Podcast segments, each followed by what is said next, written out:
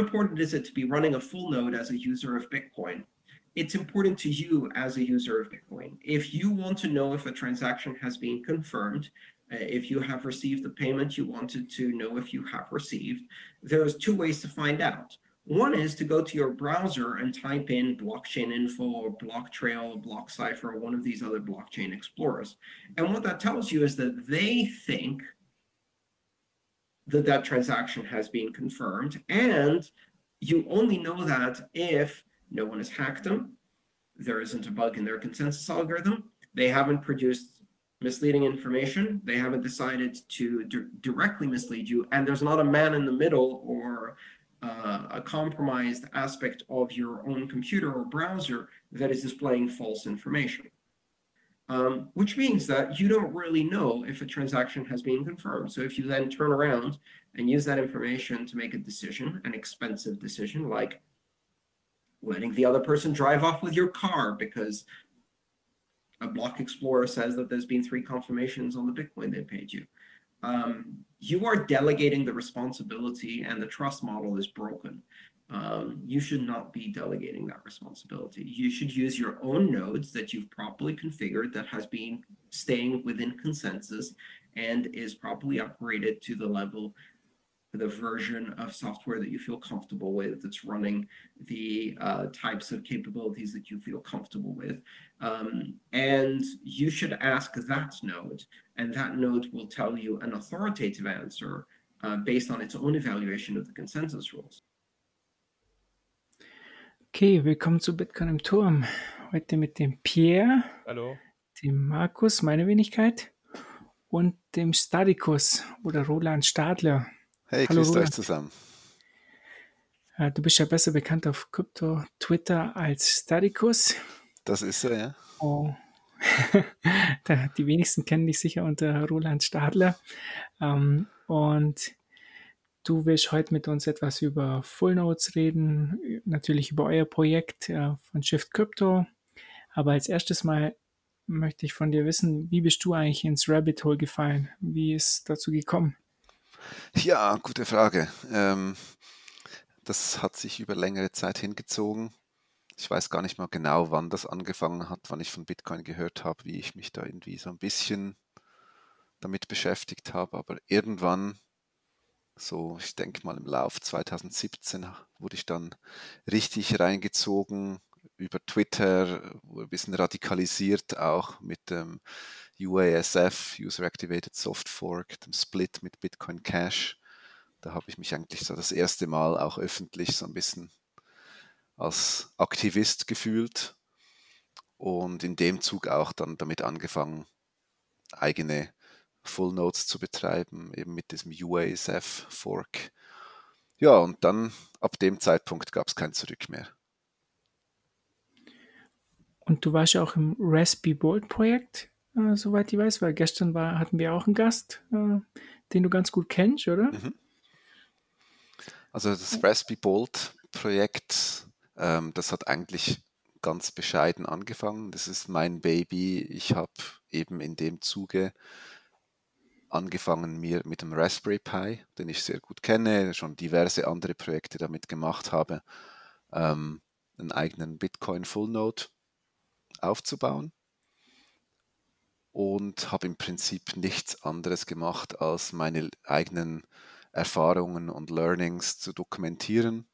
Am Anfang war es ein Medium-Artikel, dann habe ich es irgendwann auf GitHub ähm, gemoved, einfach um dort auch äh, mit anderen zusammenarbeiten zu können und auch ein bisschen die Issues und so ähm, verwalten zu können, weil es gab dann doch viele Fragen.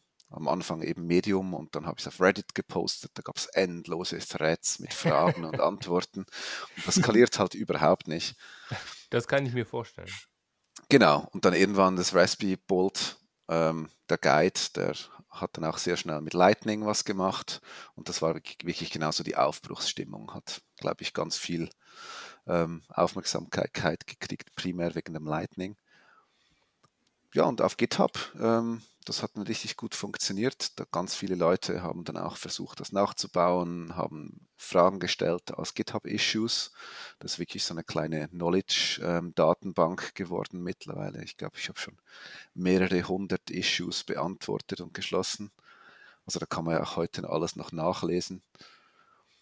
Ja, und das ist eigentlich so entstanden, einfach aus meinem eigenen Antrieb und ist heute noch aktiv und aktuell und wurde gerade, glaube ich, letzte Woche habe ich es aktualisiert auf die aktuellen Versionen. Super cool, ja. Der Christian hat ja gestern was erzählt. Der Christian Wutzel hat mir mhm. als Gast. Und ähm, wir haben dich gestern auch zum äh, Praktikanten gemacht, oder?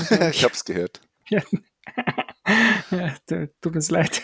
Okay. Wir dachten, äh, du hast irgendwie mitgearbeitet, aber da hat deine ähm, du bist ja ganz stark involviert oder was gesagt hast, er gegründet. Aber er hat es ja richtig gestellt. Genau. ähm, und jetzt bist du ja bei Shift, äh, Shift äh, Crypto Security. Oder? Genau. Ist das richtig? Ja?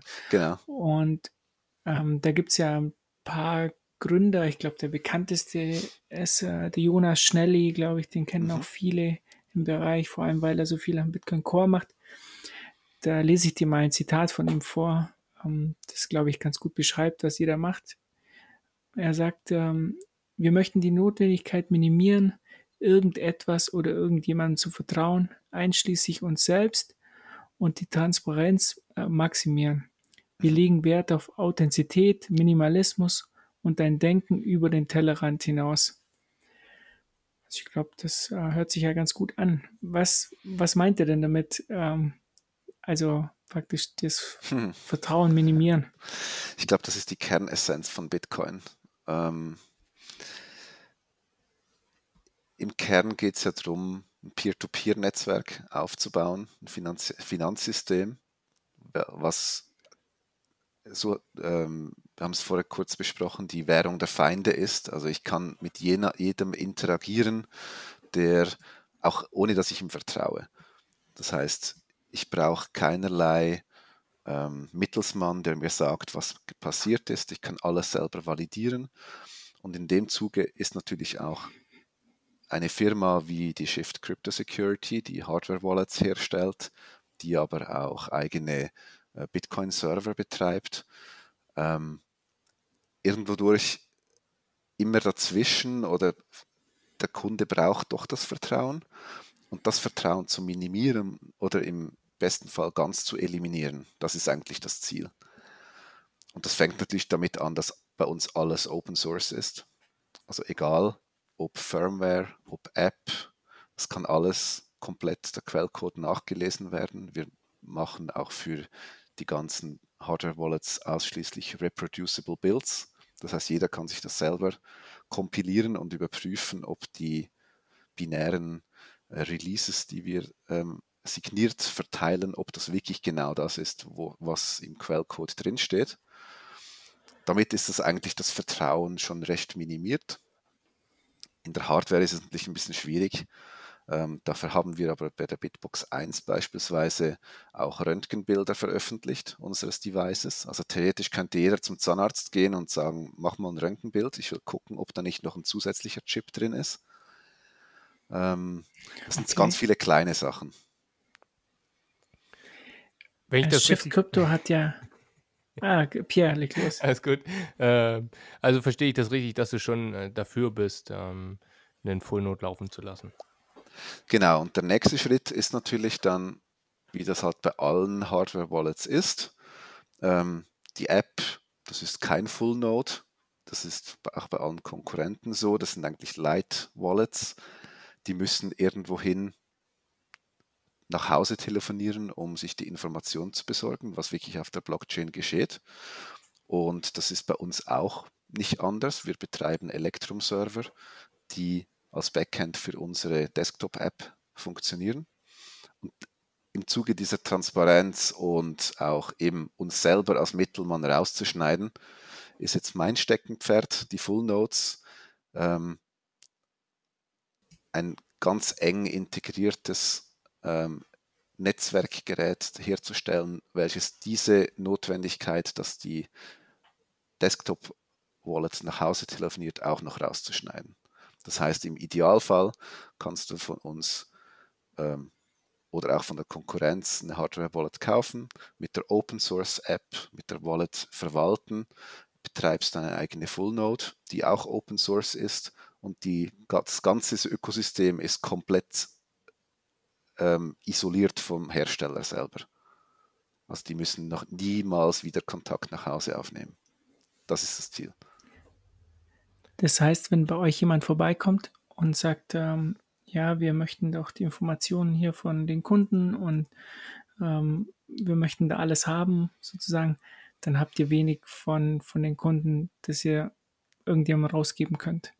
Das ist ja, das als Ziel. Single Point of Failure. Genau, also wir locken Okay. gar nichts, aber kann, wir können auch nicht garantieren, dass wenn irgendwann mal ein gültiger Gerichtsbeschluss in der Schweiz kommt, wobei das sehr zurückhaltend zu sehen ist, dass wir dann halt doch irgendwas tracken müssen. Ähm, also es geht uns wirklich darum, diese Maxime nicht be, do, äh, do, heißt, wie geht das?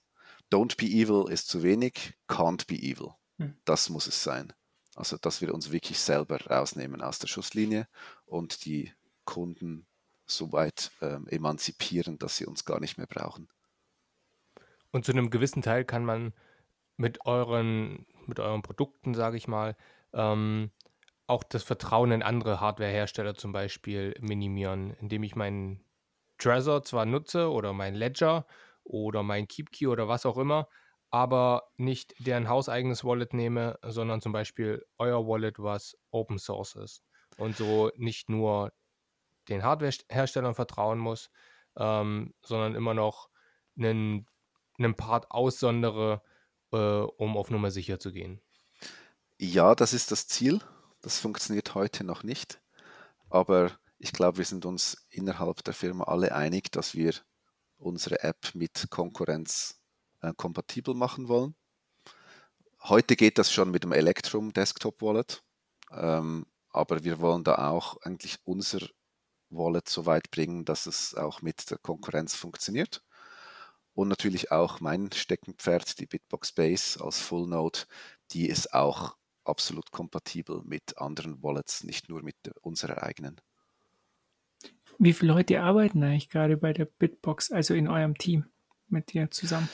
Die, also Shift Crypto Security sind ungefähr 20 Personen und an der Bitbox Base, in dem Projekt, was ich da vorantreibe, sind nicht Vollzeit, aber aktuell zwischen vier bis fünf Personen am Mitarbeiten. Und das geht halt wirklich vom Mechanical Engineer, ähm, der das Gehäuse, das Display, wir machen, haben, werden ein schönes Glass-Top haben mit äh, Touch, äh, touch-sensitiven Buttons, ähm, all das Zeugs, die ganze Produktion, die Herstellung macht er. Dann haben wir natürlich Programmierer, wir fokussieren uns hauptsächlich auf Go und User Interface, ähm, App-Programmierung und, und mich so halt so ein bisschen als der Typ auf Twitter. Treibt das voran. Okay. Ja, du, du hast doch mal gesagt, ähm, du bist noch immer baff, dass dich jemand dafür bezahlt, dass du halt das machst. das hat schon ist es nicht, ja, ist es nicht eigentlich ein ganz schlechter Satz für die nächsten Gehaltsverhandlungen mit dem Jonas Schnelli oder mit wem auch immer? was. Weiß nicht. Hab ich gedacht, wenn der weiß, dass du das ja, du das, du das ja fast umsonst machen würdest, ja, dann wird es Kann schwierig. sein, kann sein. Aber ich glaube, es Nee. Ist schon okay, Das heißt- es ist. Ich habe mein Ja. Hobby zum Beruf gemacht und lerne momentan so Genau. enorm viel von ganz vielen talentierten Leuten. Das ist schon, schon Aber was das wert. scheint ja in der, das scheint ja in der Firma auch oder in den vielen Unternehmen im, im Kryptobereich ist es ja so, dass ganz viele Leute sozusagen Hobby zum Beruf gemacht haben. Oder? Wenn man sich so, weil es ja jung- junge Unternehmen sind. Ich denke mal, dass ganz viele bei Shift Crypto halt äh, auch diesen Gedanken haben, oder? Ja, ich denke, die Eure meisten. Firma. Ähm, wir sind wirklich auch schnell gewachsen. Ich meine, wir wurden vor 2015 ungefähr Mhm. gegründet und sind von eigentlich einer Person, dem Douglas, der mit Jonas zusammen, also eigentlich der Douglas hat die Bitbox 1 programmiert vor also das vier Jahren. Ähm, jetzt bis zu 20 Leute. Wobei das Engineering natürlich auch nicht, es sind nicht 20 Engineers, da gehört so viel dazu, das habe ich auch nicht gedacht. was das jetzt irgendwie die ganzen Sales und Administration und Marketing. Also das ist schon eine professionelle Firma zu führen, da braucht es einiges. Und da reichen ein paar Enthusiasten, die C programmieren können, nicht. Okay, ich habe mir, glaube ich, den Podcast äh, bei ähm, Livera, mhm. da war, glaube ich, der Jonas Schnelli mit ähm, dem Douglas Beckham. Mit dem Douglas, gell? Mhm. Genau. Und äh, die haben mal so ein bisschen über die Gründung erzählt und wie alles angefangen hat und so. War ganz interessant. Äh, ja, Douglas kannte ich bis jetzt noch nicht so, muss ich sagen. Mhm. Jonas ist natürlich schon ein Begriff mhm. äh, in der Szene, aber war sehr interessant zu sehen, wie das angefangen hat. Das heißt, jetzt kommt ja die Bitbox 02 raus. Da mhm. bist du jetzt nicht so involviert, aber ist die eigentlich schon draußen oder kann man die vorbestellen? Wie sieht denn das da aus? Genau, ähm, also ich bin ja erst seit ungefähr April bei der Firma. Die Bitbox 02 hat eine viel längere Geschichte. Ähm, das so eine Hardware zu entwickeln, das ist sehr komplex und dauert auch seine Zeit. Ähm, wir sind, ich glaube, im August, im August sind, sind wir ins Beta-Programm gestartet, haben ja ziemlich viele äh, Bitbox 02 über Twitter und andere Kanäle gratis an Interessierte abgegeben haben ganz viel wertvolles Feedback gekriegt, haben eigentlich die Hardware schon die erste Revision hinter uns. Ein Feedback beispielsweise war, wir haben ja eine SD-Karte drin fürs Backup. Ähm, mhm. Der SD-Kartenslot war ein bisschen ähm, gewöhnungsbedürftig. Den haben wir einfach mal kurz ausgetauscht. Jetzt ist er 1A. Das heißt, das ist schon auch erstaunlich, wie schnell sowas gehen kann. Und jetzt im September sind wir in den Vorverkauf gestartet. Nee, im, nee, oder im August? Nee, ja, man kann sie vorbestellen. Im August vor, vor, äh, Vorverkauf. Und ich glaube, wir planen jetzt im September dann auszuliefern. Okay, die sah schon mal richtig cool aus auf, ähm, auf Twitter. Haben, hat man schon mhm. einige Videos gesehen. Also, es sah schon ja. richtig nett mit diesem irgendwie unsichtbaren Touch oder ja, ähm, cooles Teil. Genau, ich mag sie sehr gerne, ähm, weil sie ist so ein bisschen unauffällig. Es ist ein schwarzer USB-Stick, aber hat ein Display, das man sonst eigentlich nicht sieht, wenn es nicht leuchtet. Und halt die Buttons sind alle Touch, die heißt, das heißt, die gehen auch nicht kaputt irgendwann. Ähm, ja, also, also speziell in der Kombination mit unserer App, die ja auch heute schon erlaubt, den eigenen Full Node anzuschließen. Ähm, also ist nichts Neues. Da finde ich das eine ganz klasse Sache. Okay. Und jetzt könnten wir vielleicht äh, gleich zu der, zu der Box übergehen. Gerne. Und zwar, wie, wie, ähm, wie würde das jetzt zusammenspielen? Also, die, die habt ja diese Bitbox 02, äh, praktisch die Hardware-Wallet, mhm. ähm, kennen ja die meisten. Und jetzt mit der Bitbox Base, ähm, wie, was kann die schon alles oder was soll sie können? Die ist ja noch in Entwicklung. Mhm. Und wie spielt es dann mit der Hardware-Wallet zusammen? Kannst du was erzählen? Vielleicht kann ich ganz kurz noch ein bisschen ausholen. Mhm, komme ja wirklich ja. von diesem ähm, Raspberry Bolt Projekt. Das ist wirklich alles hands-on, alles auf der Kommandozeile selber machen. Da ist nichts automatisiert. Das ist so wirklich das eine Extrem. Ich will lernen, ich mache alles selber. Und der Raspberry Blitz, das Projekt von Christian, hat das eigentlich dann automatisiert und ist heute, muss ich ehrlich gesagt sagen, auch einiges komfortabler und weiter als der Raspberry Bolt, der noch aktuell ist, aber natürlich jetzt nicht ganz so viel Drive dahinter hat mehr. Ähm, ich habe mir jetzt nicht, ich, ich habe jetzt nicht versucht, irgendwie das noch zu kopieren, sondern ich versuche jetzt wirklich das andere Extrem zu realisieren, nämlich eine, eine, eine ähm, Full Node, die wirklich so simpel wie nur irgendwie möglich ist. Also das heißt, wir, wir zielen im Endeffekt nicht die, unbedingt die Tinker, die, die, die Bastler an, sondern meine, meine Zielgruppe sind wirklich beispielsweise meine eigenen Eltern. Das ist mein, mein, mein Ziel. Ich will, dass, dass die in der Lage sind, das Ding in Betrieb zu nehmen und zu nutzen. Und da die Ziele, die wir für die Bitbox Base haben, also das ist dann halt wirklich, wir wollen ein Ökosystem anbieten können, das aus einer wirklich Top-Hardware-Wallet besteht, dann unsere äh, Bitbox App, die ähm, momentan Desktop ist, aber ziemlich ähm, in den letzten Zügen auch ist, dass es als Mobile, ähm, mindestens Android, funktionieren wird. Und zwar voll, voll funktionsfähig, nicht einfach so ein bisschen eingeschränkt. Das heißt, das ist Und iOS natürlich. Ja, das ist ein bisschen iOS schwierig. ich weiß, aber eine Hardware-Wallet physisch an, an, an Apple-Gerät anzuschließen, ist fast unmöglich. Das ist eigentlich der Grund, wieso mhm. gewisse ähm, Hersteller jetzt einen Bluetooth-Weg gewählt haben. Aber da sind wir jetzt eher skeptisch, ob Bluetooth in Hardware, in ein Cold Storage-Gerät reingehört. Aber das ist ein bisschen eine andere Diskussion. Ähm, aber klar, das ist uns bewusst, dass Android nicht die ganze Welt ist, aber es, dort geht es halt relativ schnell. Ähm, okay. Das heißt, wir haben Hardware Wallet, wir haben die App und dann als drittes im Bunde wollen wir das Backend auch anbieten. Und wenn du alle drei hast, ähm, brauchst du eigentlich nichts mehr. Und die Idee ist wirklich, dass die App die zentrale ist, sowohl fürs Hardware Wallet, für vielleicht irgendwann mal, das ist uns auch auf der Agenda, aber noch nicht ganz so spruchreif, Multisignature-Sachen, aber dann auch fürs Management deiner Bitbox Base, deines Full Nodes, welches sowohl die Bitbox, äh, sorry, die äh, Bitcoin On-Chain, aber auch Lightning-Funktionalität bereitstellen wird. Der hätte eine Frage zu, zu Multisig. Ähm, also nur so grundsätzlich, wärt ihr dann auch praktisch bereit, wie Casa irgendwie auch einen Key zu halten und der Kunde hält zwei in einem 2 aus 3 oder irgendwie so ein System? Oder ist es, weil dann hättet ihr ja wieder auch Informationen über die. Person. Absolut. Kann ich jetzt nicht wirklich was dazu sagen. Meine persönliche Einschätzung ist eher nicht. Wir sehen uns wirklich als Hardwarehersteller, nicht unbedingt als Software Company oder Service Company, speziell nicht was Custody angeht, wobei das ja nicht Custody ist. Das ist nur das Aufbewahren eines einzelnen Schlüssels, mit dem man nichts machen kann. Aber ich glaube, unsere aktuellen Bestrebungen gehen eher dazu, ähm, uns weiter rauszunehmen und nicht da noch zusätzliche äh, Services eigentlich als essentiellen Bestandteil den Kunden ähm, aufzudrücken. Aber ich kann da nicht wirklich viel Abschließendes dazu sagen.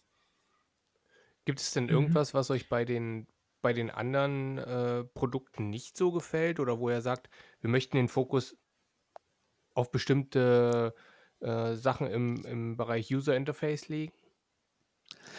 Also es gibt so ein paar Designprinzipien, äh, ich, ich möchte jetzt nicht unbedingt ganz konkret auf die Konkurrenz eingehen ähm, oder auf andere Projekte. Nur, nur meine, im Allgemeinen jetzt. Eben, also es gibt ja die, also mein, mein Herz ist wirklich bei den Do-it-yourself-Projekten, drum die Bitbox Space wird auch immer Open Source sein und man wird die auch selber zusammenbauen können. In gewissen Limitierungen, vielleicht was hardwaremäßig ein bisschen proprietär ist, aber die Grundfunktionalität wird offen und für jedermann zugänglich sein.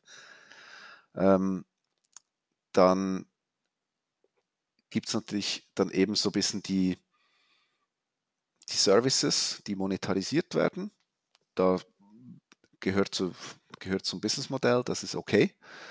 Ähm, wo wir aber mit eher den Fokus drauf legen wollen, ist dann eigentlich ähm, die digitale Souveränität, die wir uns auf die Fahne geschrieben haben. Also wir wollen, unsere Kunden sollen digital souverän sein. Und das bedeutet, dass sie alles selber validieren können. Das war mit vielen Konkurrenzprodukten bis jetzt nicht der Fall. Ähm, wir, wollen wir wollen ein extrem sicheres Gerät bauen. Und das steht beispielsweise für mich eher in einem Widerspruch, beispielsweise ein Webinterface anzubieten. Also für mich gehört auf so ein Security-Gerät nicht unbedingt ein Webserver mit ganz vielen Node.js-Abhängigkeiten und Hunderten von Dependencies. Das ist eher ähm, kritisch aus meiner Sicht. Und wir wollen es halt wirklich super, super simpel machen. Und da, dazu gehört vor allem das Net Networking. Also die Möglichkeit, dass ich das Ding am Laufen habe und von überall erreiche, ohne dass ich in meinen Router konfigurieren muss. Das ist eine ganz, ganz zentrale Geschichte für mich.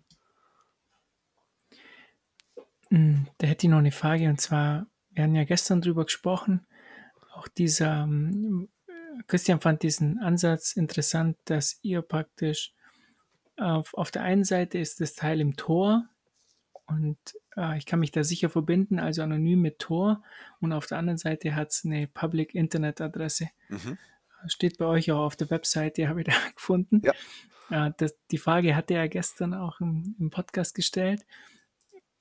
Finde ich ja auch sehr interessant, äh, die ganze Torgeschichte, äh, weil für uns ist es auch wichtig, dass es irgendwie auch nicht nachvollziehbar ist, hinter welchem, welcher IP-Adresse wir uns jetzt auch befinden. Mhm. Und äh, wie soll das funktionieren? Hast du vielleicht ein paar Informationen dazu? Genau, also bei uns wird ja das User Interface ist die momentan die Desktop-App. Das heißt, das ermöglicht uns eigentlich, wenn ich die, die Bitbox Base aufsetze, die wird automatisch erkannt. Ich schließe die an ans Netzwerk und dann wird via M, äh, MDNS ähm, wird das automatisch erkannt. Achtung, da ist eine neue Net Node im Netz. Ähm, möchtest du die konfigurieren? Und das Ziel ist, dass mit, mit ungefähr drei Mausklicks das Ding läuft. Das funktioniert super im, im lokalen Netz. Ähm, ist aber natürlich nur bedingt ähm, nützlich, wenn ich dann unterwegs bin. Und weil natürlich die Privatsphäre wirklich ein zentraler Wert für uns ist, läuft die Bitbox Base ähm, standardmäßig sowieso nur über Tor. Also auch Bitcoin wie auch Lightning ähm, wird nur via Tor ähm, mit der Außenwelt kommunizieren. Einfach damit die eigene IP-Adresse, all das Zeugs nicht äh, in die Öffentlichkeit gebroadcastet wird. Das ist eine ziemlich schlechte OPSEC, also Operational Security. Mhm. Ähm, das ist das eine, das funktioniert relativ gut. Ähm, wer dann direkt wirklich komplett eigenständig mit der Bitbox Base Kontakt aufnehmen will, kann natürlich dann auch mit der App, das sind, haben wir gerade letzthin, ich glaube, das ist noch nicht drin, aber das wird jetzt in den nächsten Tagen reingemerged, ähm, den SOX 5 Proxy ähm, in der Bitbox App äh, drin haben. Das heißt, du kannst dann auch direkt über die Onion-Adresse von der Bitbox App auf die Base gehen. Das ist dann schon mal ziemlich komfortabel. Bedingt aber, dass du halt auf einem Endgerät Tor laufen lässt. Auf einem Desktop ist es nicht so ein Thema, aber auf dem Mobile ist es immer ein bisschen schwierig und auf Apple sowieso. Das heißt, wir haben eigentlich die direkte Kommunikation im lokalen Netzwerk. Wir haben dann die direkte Tor-Kommunikation, die keinerlei zusätzlichen Abhängigkeiten braucht, außer dass du Tor brauchst auf dem Des Desktop. Und für all die äh, Anwendungsfälle, wo das eben nicht geht, weil ich von einem iPhone darauf zugreifen will oder weil ich beispielsweise in einem Land bin, wo ich mich mit Tor grundsätzlich äh, verdächtig mache, ähm, wollen wir auch einen, so eine Art Reverse Proxy anbieten, wo die Bitbox Base sich über Tor bei uns auf einem zentralisierten Server anmeldet und von uns eine öffentliche Internetadresse zu, zugewiesen kriegt. Das heißt, es ist für uns so ein bisschen Zero Knowledge. Wir wissen nicht, wer da kommt, weil das kommt ja nur über Tor. Das heißt, wir haben auch keine Ahnung, ist es Afrika, Amerika, Asien. Aber wir können eine eindeutige ClearNet-Adresse zur Verfügung stellen. Und somit kommst du dann eigentlich über jeden beliebigen Internetkanal ähm, auf deine eigene Bitbox Base drauf. Sei das jetzt vom Handy, sei das vom Desktop, und damit sollten aus meiner Sicht eigentlich alle möglichen Netzwerkszenarien abgedeckt sein. Das ist erstaunlicherweise gar nicht mal so kompliziert, so ein Reverse Proxy anzubieten. Ich glaube, für uns wird die Schwierigkeit eher sein, dass wir dann auch sicherstellen, dass nicht einfach Gott und die Welt diesen Proxy nutzt, sondern dass wir irgendwie unsere Kunden identifizieren können, die das auch sollen dürfen. Ähm, und nicht einfach irgendwie jeder sich damit connectet. Weil es ist halt wirklich, wir, wir haben keine Ahnung, wer da kommt. Kern ist das aber stimmt, auch, das ist dass ja das, wir werden das ja. aber ganz klar auch öffentlich machen. Also auch dieser Service wird Open Source sein und wer den selber laufen lassen will, wird das können. Also ist das so eine Art äh, also Exit Node oder? Das ist nicht direkt ähm, ein Tor ähm, Exit Node oder ein Tor Node, im Prinzip wird darauf, also ich sage mal, im einfachsten Fall, wenn du das laufen lassen willst das nicht zu Hause machen willst, weil du dann wieder einen Router konfigurieren musst, nimmst du vielleicht eine kleine VM irgendwo, die du mit Bitcoin anonym bezahlen kannst, lässt, installierst Tor, ein paar andere Netzwerkkomponenten und dann laufen da wahrscheinlich ein paar Python-Scripts und das müsste es dann plus minus auch schon gewesen sein. Wir sind noch nicht ganz so weit, also ich will mich da nicht jetzt zu sehr aus dem Fenster lehnen. Wir haben ein Proof of Concept laufen, das geht ganz gut, aber das Ganze jetzt sagen wir Enterprise Grade zu machen, so dass es dann auch stabil, sicher läuft und nicht irgendwie die ganze Zeit in die Knie geht, nur weil da irgendwie 20, 30, 500 Leute gleichzeitig kommen.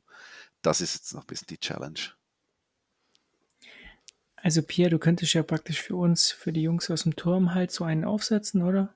Wir kaufen uns die Bitbox und machen das dann über deinen Service dann, damit wir nicht. Das wäre doch eine Herausforderung, Pierre, oder? Könnte man machen, klar. Also praktisch. Ich, äh, Ähm, ich habe mich ja geoutet, dass ich äh, noch nicht wirklich äh, toraffin bin, äh, weil ich äh, weil es für mich noch immer relativ komplex und kompliziert ist, auch mich äh, mit unterschiedlichen Lightning Nodes zu verbinden. Aber Mhm. das hört sich ja nach einer guten Lösung dann an. Also wenn's du hast ja vorher gefragt, wie weit wir schon sind. Und ähm, wenn ich da kurz be bezüglich Tor einhaken darf, also es ist heute so, du kannst im Prinzip auf unser GitHub gehen, kannst dir mit eigentlich zwei, drei Befehlen ein komplettes Image bilden. Das ist, äh, wir können nachher noch kurz darauf eingehen, was da alles drin steckt. Also du machst ein Make irgendwas, das läuft dann 20 Minuten und spuckt dir ein ungefähr ein Gigabyte großes Disk-Image raus. Mhm. Das kannst du dir auf ähm, eMMC-Modul flashen. Also das ist die bisschen stabilere Version von einem SD, SD-Karte, die nicht ganz so schnell kaputt geht. Und wenn du dann eigentlich diesen Rock Pro das 64, ähm, dieses Singleboard-Computer nimmst, den, auf dem wir bauen, nimmst du das, im Prinzip den Computer, steckst eine SSD rein, das eMMC-Modul, startest das auf und innerhalb von zwei Minuten beginnt das Ding über Tor äh, die Blockchain runterzuladen. Mhm. Und wir haben es gemessen, also Okay. über, übers ClearNet ähm, ist die komplette Blockchain ungefähr in einem Tag validiert. Über Tor geht es, sagen wir, sagen wir, unter zwei Tagen. Komplett über Tor. Ist vielleicht nicht so nett fürs Tor-Netzwerk, darum sind wir noch ein bisschen zurückhaltend. Ähm, und, und das Rock äh, 64, das ist ja, die Nodel-Jungs benutzen das ja auch, oder? Glaub, Genau, vielleicht können wir ein bisschen, die. mal kurz ein bisschen über Ja. die, die Specs der Bitbox Base äh, drüber gehen. Also der Nodel nutzt den Rock, Pro, den Rock 64. Das ist ein ziemlich cooles äh, Board. Wir nutzen eigentlich die stärkere Version davon, den Rock Pro.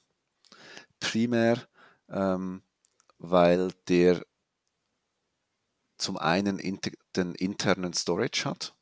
Also ich, wir können da direkt eine SSD über eine PCIe-Schnittstelle reinstecken, äh, ohne irgendwelche USB-Adapter oder externe Drives. Ähm, und das, das Layout ist einfach super.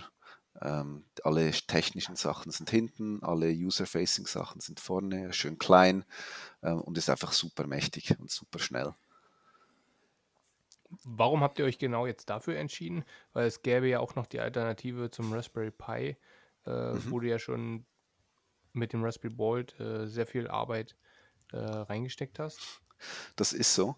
Die Unterschiede programmiertechnisch sind nicht allzu groß. Wir nutzen das Betriebssystem Armbian. Das ist eigentlich Debian für ARM. Ähm, unterstützt alle Boards inklusive Odroid, außer den Raspberry Pi. Ähm, und Raspberry Pi nutzt halt ihr eigenes Raspbian, was auch ein Debian-Derivat ist. Also das nimmt sich nichts. Ähm, bis und mit Raspberry Pi 3 war das Ding einfach zu langsam.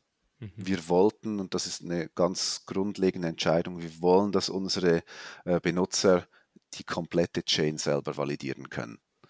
Und das war mit dem Raspberry Pi 3 einfach nicht möglich. Das hat Wochen oder vielleicht sogar Monate gedauert. Ich glaube, ich hatte nie, Monate, nie die äh, ich Geduld, glaub, das wirklich durchzuziehen. Und jetzt Die geht es an einem doch. Tag. Oder? Ich meine, mittlerweile ist der Raspberry Pi 4 rausgekommen. Das ist natürlich klasse. Der macht, ich habe es auch getestet, der macht es halt vielleicht in zwei Tagen. Ähm, auch ab, alles absolut akzeptabel.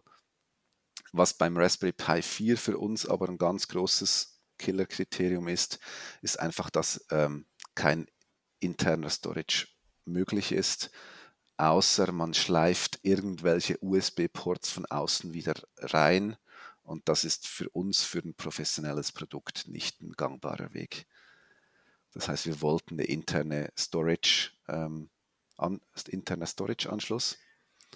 Und da gibt es gar nicht so viele. Da ist vielleicht noch der Odroid HC1 oder HC2, aber der ist halt sehr eingeschränkt von den Anschlüssen.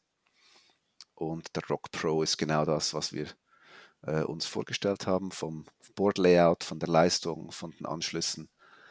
Kann eigentlich viel zu viel, ähm, aber ist trotzdem extrem bezahlbar. Ich glaube, kostet um, um die 80 Dollar das Teil. Und ist natürlich immer noch einiges schneller als der Raspberry Pi 4. Und vermutlich also auch zukunftssicher. Denke ich auch. Also er hat, ja. er hat sechs, sechs CPU-Kerne, zwei schnelle und vier langsame. Die vier langsamen sind dieselben, die der Raspberry Pi 4 hat. Das heißt, wir haben eigentlich noch einfach noch zwei bisschen schnellere drauf. Ähm, hat auch 4 GB RAM und ja, das ist im Prinzip so ein bisschen der Kern. Der Raspberry Pi 4 hat alles andere auch jetzt mittlerweile. Ist wirklich ein cooles Teil. Wenn wir jetzt schon beim Preis sind, mit was müssen wir denn rechnen? Hast du schon irgendwas im Kopf? Ist schwierig zu sagen. Ähm, wir gehen jetzt Richtung MVP, also das Minimal Viable Product. Ähm, wir sind viel mit 3D-Druck unterwegs. Das ist relativ teuer. Es wird so nicht produktionsfähig sein. Ähm, da kann ich jetzt äh, ganz echt noch keine ähm, Aussage machen, aber es wird sicherlich ein konkurrenzfähiges Produkt sein vom Pricing her, auch wenn es sicherlich eher, äh, sagen wir mal, ein bisschen obere Preisklasse wird. Also ein Raspberry Blitz wird immer günstiger sein, selbst zusammengebaut, als ein Produkt, was dann halt wirklich auch so ein bisschen das Finish und das, die Glasoberfläche und das integrierte äh, Secure Module, was eigentlich die integrierte Bitbox 02 hat, das kommt natürlich auch alles mit ein bisschen Aufwand daher. Kannst du kurz erklären, was dieses äh, Secure Element ist? Mhm. Dieses äh, Secure ähm, Module? Was wir eigentlich bauen wollen, also zum einen natürlich einfach mal ein Bitcoin, Bit, Bitcoin Backend. Das heißt, wir nehmen uns selber raus als Trusted Provider. Dann ist es ganz klar ähm, ein Lightning Wallet, das dann über die Bitbox App drin sein wird. Da setzen wir auf C-Lightning, weil das aus servertechnisch einfach aus unserer Sicht besser geeignet ist als LND. Da können wir auch gerne noch mehr ins Detail gehen. Ähm, und was halt dann Zukunft, die Zukunftsfähigkeit angeht, wir wollen eine Plattform haben, die sicher ist. Und wenn man das einfach mal ganz kritisch anschaut, ein Netzwerkgerät, welches auf Linux läuft und mit dem Internet verbunden ist, das muss man einfach grundsätzlich mal als komprimiert an, angucken. Wir machen natürlich alles, dass das Ding super sicher ist.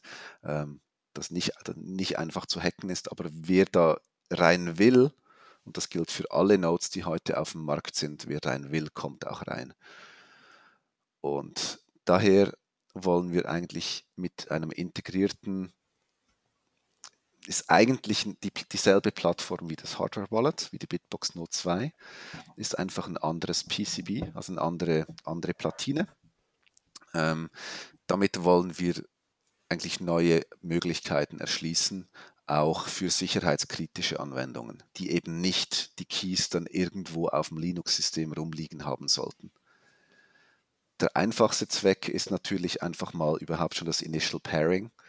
Also wenn ich die Bitbox Base ins Netzwerk anschließe, wie gesagt, die poppt automatisch in meiner Bitbox App auf aber wer sagt mir jetzt, dass es wirklich die ist? Das heißt, ich muss als allererstes mal den Man in the Middle ausschließen. Und da habe ich dann das integrierte Secure Module, das übrigens dann auch das Display steuert. Also Linux kann nicht direkt auf das Display schreiben. Das geht alles über das Secure Module. Das heißt, das Display wie auch die Buttons, das ist eine, ein Trusted Environment. Wenn wir das Display ein QR-Code darstellt oder eine Adresse, dann weiß ich, das kommt aus dem Secure Element und nicht irgendwo aus einem Software-Teil, das auf Linux läuft. Und dass dieses Display wird dann auch ein Initial Pairing Code äh, mir anzeigen, den ich dann in der App bestätigen muss. Und ab dann kommunizieren die zwei Geräte, also mein Laptop beispielsweise mit der App und die Bitbox Base, nur noch über einen Kanal. Das ist der einzige API-Kanal, der offen ist und der ist komplett ähm, verschlüsselt, end-to-end -end, mit Noise Encryption. Und das ist wirklich dann eigentlich so sicher, wie es geht. Wenn das Pairing initial mal sichergestellt ist, wirklich durch diese physische Sichtprüfung und das Bestätigen, dann habe ich die Gewähr, dass sämtliche Kommunikation ab dem Zeitpunkt sicher ist. Diese End-to-End-Verschlüsselung ist übrigens auch wichtig für diesen Reverse-Proxy-Server, den wir anbieten werden, weil da ist, mit, wenn ich eine ClearNet-Adresse anbiete für dich beispielsweise, Pierre, ähm, du willst mit deiner Box dann über Tor dann zu Hause rein, wäre Shift eigentlich der Man in the Middle. Mhm. Weil wir können noch so schön HTTPS anbieten, das hört bei uns auf. Und alles andere über Tor ist dann eine andere Strecke. Und daher ist auch diese Kommunikation von deinem Mobile Wallet oder vom Desktop, was du unterwegs nutzt, über irgendwie einen Starbucks-Hotspot, ist über Noise End-to-End -End encrypted, über HTTPS, über Tor, bis es bei deiner Bitbox Base ist. Das sind so ein bisschen die Grundmaxime, die wir verfolgen wollen. Jetzt hätte ich gleich zwei Fragen für dich. Zum einen, äh, wie machen das denn die Jungs von Casa? Die hatten ja so eine App angeboten, diese SATS-App. Da muss man ja auch irgendwie das, ähm, sozusagen die Toradresse angeben. Weißt du, wie die das machen? Da bin ich zu wenig tief drin, ehrlich gesagt. Okay. Ich weiß, dass es am Anfang, also ich muss anders sagen, bei allen Web-Applikationen ist es schwierig für so ein Selbstbauding oder einfach so ein Server, was, was kein richtiger Server ist, überhaupt HTTPS anzubieten, weil ich kann ja maximal ein eigenes Zertifikat für mich selber signieren, das dann auf meiner Node liegt, aber jeder Browser wird sich beschweren, dass es kein offizielles von irgendeiner DigiCert, keine Ahnung was, ähm, Zertifizierungsstelle, ähm, das Zertifikat geprüft wurde. Das heißt, ich kriege überall immer diese Security-Warnungen und damit ist es auch kritisch, wenn du am Anfang dann über eine unverschlüsselte HTTP-Adresse gehen musst, um beispielsweise das Passwort zu setzen oder so, dann da, da bläst du einfach alles ins, im, im, Klartext ins Netzwerk raus. Als wir uns das okay. überlegt haben, eben wie wir die Base pairen wollen, das war uns ganz wichtig. Es gibt einen einzigen API-Call, der wird angesprochen. Es geht keine Kommunikation, bevor sich die Geräte kennen und ab dann ist alles verschlüsselt. Und dann kannst du sicher sein, dass keiner mithört. Okay, und die zweite Frage, die mich interessieren wird, warum Sea Lightning und nicht LND? So, äh, könntest du schon ein bisschen erklären, was der Unterschied ist? Also zum einen, es gibt mehrere Gründe. Ähm, wir, ich fange mal mit, mit, mit dem Informellen an. Äh, wir schwimmen alle gern ein bisschen Gegenstrom und wenn alle auf LND bauen, ist es nicht so gut fürs Ökosystem dann braucht es auch noch einen Sea Lightning Node. Das war unter anderem auch ein Beweggrund, wieso wir uns jetzt nicht einfach LND angeschlossen haben. Obwohl es eine schwere Entscheidung war, weil wir wussten genau, wenn wir die Bitbox Base auf Sea Lightning bauen, haben wir im ersten Moment mal keine Verbindung zu SEP, zu Joule, zu alten schönen Sachen. Auf der anderen Seite sind wir sicherlich, dass die solche Projekte auch für Sea Lightning entstehen werden oder dass es vielleicht mal eine, so eine Interoperabilitätslayer gibt, was das kompatibel macht. Und es ist einfach wichtig, dass nicht alle demselben hinterherrennen. Der formellere Grund, und dann haben wir wirklich genau evaluiert, ist einfach, dass C-Lightning ist eher eine Server-Applikation. LND ist für den Desktop-Einsatz gemacht. Es ist ein großes Binary, das ist halt, das läuft oder läuft nicht. Ähm, da kann man nicht sehr viel Einfluss nehmen. Ähm, bei Sea Lightning ist es alles sehr viel modularer. Ähm, ich kann eins, es sind einzelne Module, selbst beispielsweise das die, das Key Management, das ähm, HSM Secret, ist ein Modul, das könnte ich theoretisch austauschen. Und das ist natürlich auch ein bisschen Hintergrund. Vielleicht werden wir es irgendwann mal schaffen, unser integriertes Hardware-Wallet mit, mit Lightning kompatibel zu machen. Ich weiß heute nicht, ob das überhaupt geht, aber ähm, wäre vielleicht mal eine, eine, ein Gedankenwert. Und das andere ist, ähm, so. Jetzt habe ich gerade den Faden verloren.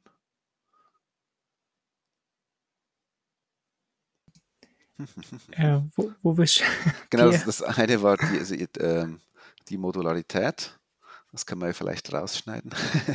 Ja, kein Problem. Nee, naja, gut. Also das, das, ist ja nicht schlimm. Das wir mal machen das die Apps der- heute. machen wir das mal bei der Interoperabilität. Unter, in, äh, es ist halt wirklich eher eine Server-Applikation. Das musst dir keine Sorgen machen. Das machen heute die Apps. Die Okay. schneiden die Pause raus. Müssen wir nicht mehr machen. Alles klar. Pierre, du hast, glaube ich, eine Frage. Gell? Ja, mich würde, äh, äh, du hast ja gesagt, dass äh, C-Lightning nicht mit ähm, Zap oder Joule kompatibel ist. Kannst du, kannst du das erklären, wa warum es da Unterschiede gibt? Weil Mhm. eigentlich ist das doch ein, ge ein geschlossenes Netzwerk, ähm, die über Bolt-Standards miteinander verknüpft sind. Ähm, warum gibt es da solche Unterschiede? Mhm, das ist eine gute Frage. Ich bin jetzt nicht der Bolt-Experte, aber wenn ich das richtig erf- erfasst habe, ist, sind die Bolt-Standards primär für das Peer-to-Peer und für die Ja. ganzen Bitcoin-Scripting-Geschichten. Also die regeln genau, wie die verschiedenen Lightning-Implementierungen untereinander zu kommunizieren haben, dass das ganze Netzwerk in sich kompatibel ist. Was aber nicht Teil des Bolt-Standard ist, ist, welche APIs diese Lightning-Applikationen dann dem Entwickler zur Verfügung stellen. Also der, der eigentlich die Lightning-Implementierung fernsteuern will. Und SAP macht hier beispielsweise genau das. Die haben LND drunter und steuern dann eigentlich ist SAP eine User Interface und Fernsteuerung für LND. Ja. Eine Ah, okay. absolut Ja, gut. geniale, aber die machen ja nicht wirklich das Peer-to-Peer-Networking selber. Und LND funktioniert halt eher so ein bisschen mit äh, einem gRPC ähm, API, das ist den Webentwicklern eher geläufig. Und C-Lightning ist so richtig, richtig ein Oldschool-Produkt. Es in C programmiert. Ähm, das ist schon mal per se schon eine richtige Hürde für Leute reinzukommen. Und das Interface läuft dann über einen Linux-Socket, der per se mal nicht webfähig ist. Also da braucht es dann irgendwo durch noch einen Wra- Wrapper. Beispielsweise das Spark Wallet hat dann ja eine Server-Applikation und ein Frontend. Und das macht eigentlich nichts anderes als das Wallet, das ich auf meinem Mobile haben kann, übers Web dann irgendwie an sein Backend zu schicken. Das schickt es dann halt an C-Lightning. Also das sind einfach die, die Application Programming Interfaces, die APIs sind unterschiedlich, obwohl die Lightning-Implementierung untereinander schon kompatibel sind. Ähm, ja, jetzt, jetzt wird es ja richtig technisch. Ich glaube, die Zuschauer, die jetzt noch, die Zuhörer, die jetzt noch geblieben sind, die kennen sich richtig aus. Ähm, aber ich hätte, ich würde jetzt gerne noch was äh, zur Zukunft machen. Mhm. Und zwar würde mich mal interessieren, wo, wo siehst du das hingehen? Also ihr wollt ja praktisch die Bitbox mit äh, eigener Hardware-Wallet, die auch kommuniziert, wo man praktisch also seine eigene Souveränität zurückgewinnt. Das Ganze, wohin, welche Aspekte sind dir wichtig? Wohin siehst du das gehen eigentlich in Zukunft? Du hast ja bestimmt eine Vorstellung. Mhm. Das ist eigentlich genau das, was ich bei Shift extrem cool finde. Sind alles so kleine Cypherpunks. Und im Herzen wollen wir wirklich den Benutzern die digitale Souveränität zurückgeben. Es ist aus meiner Sicht immer so ein bisschen Spagat zwischen, ähm, ich mache es richtig, nämlich so wie Bitcoin ursprünglich mal von den like, Cypherpunks und so er- erdacht wurde als ähm, explosiver Gegenentwurf zum aktuellen Finanzsystem, wirklich so Aktivismus. Ich brauche keine Mittelmänner. Ich mache alles selber. Ich kann es validieren. Ähm, ich kann Geld in, in den Iran schicken und keiner kann mich hindern. Das ist das eine und das ist für mich so die Essenz und da wollen wir eigentlich auch hin. Aber das ist immer so ein bisschen im Widerspruch mit der Bequemlichkeit. Und jetzt gibt es immer mehr Services, die dann halt auch so ein bisschen mit Custody arbeiten oder auch Lightning, aber halt dann nicht meine eigenen Keys, sondern das ein bisschen mit einem schönen User Interface oben drüber. Ich denke, das hat alles seinen Platz, aber für uns persönlich ist die Mission ganz klar, wir wollen die digitale Souveränität. Und das muss jetzt auch nicht zwingend mit Bitcoin aufhören.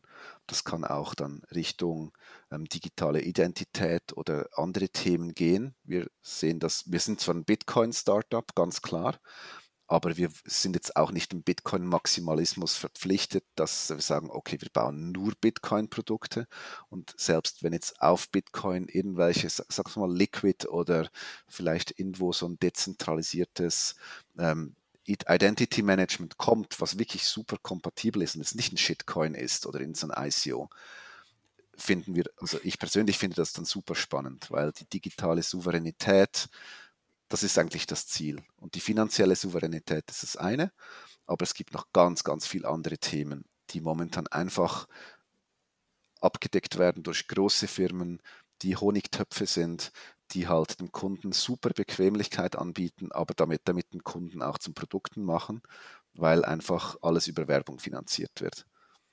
Und ich glaube, das, das ist das, was wir erreichen wollen. Die, Be die Bequemlichkeit so weit wie möglich in die, Link in, die, in die Ecke zu schieben, wo es dann eben trotzdem vereinbar ist mit dem originären ähm, Cypherpunk-Ethos.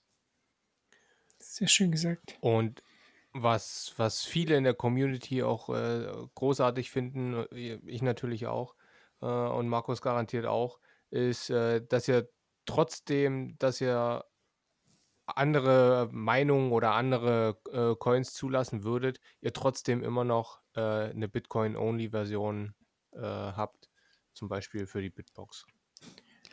Genau. Das Stimmt, das habe ich auch als Lob bei mir auf dem Zettel. Danke, das war, das war dann so ein bisschen ein Traum von ganz vielen von uns. Ähm, ich glaube, das ist wirklich ein Gewinn, wobei ich sagen muss, wir machen das jetzt weniger aus Ideologiegründen, sondern einfach, weil es handfeste Vorteile hat. Wenn ich ein Hardware-Device hab, habe, was einfach so, so dieser Minimalismus, den du angesprochen hast, der spielt da natürlich auch rein. Ich will ein Gerät, was genau ein Ding macht.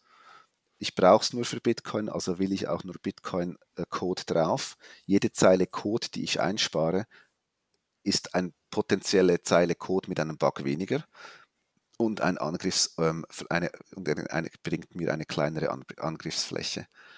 Und bei uns ist dann halt wirklich, wir haben ja bei der Bitbox 02 eigentlich aus meiner Sicht ein sehr ziemlich einzigartiges Security-Modell. Also wir sind komplett Open Source, haben eine General Purpose, so ein Microcontrolling Unit drauf, haben aber trotzdem einen Secure Chip.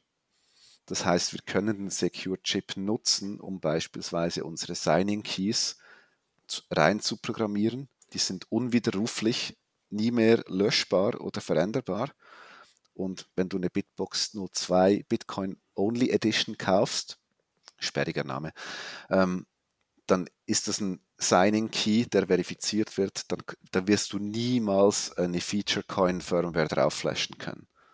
Also das ist dann wirklich auch Hardware gelockt auf Bitcoin. Weil aus meiner Sicht bringt es relativ wenig, wenn ich ein, so eine Hardware-Device habe, was ich aus Bitcoin-Only kaufen kann, aber dann spiele ich halt eine andere Firmware drauf und dann ist trotzdem alles wieder drauf.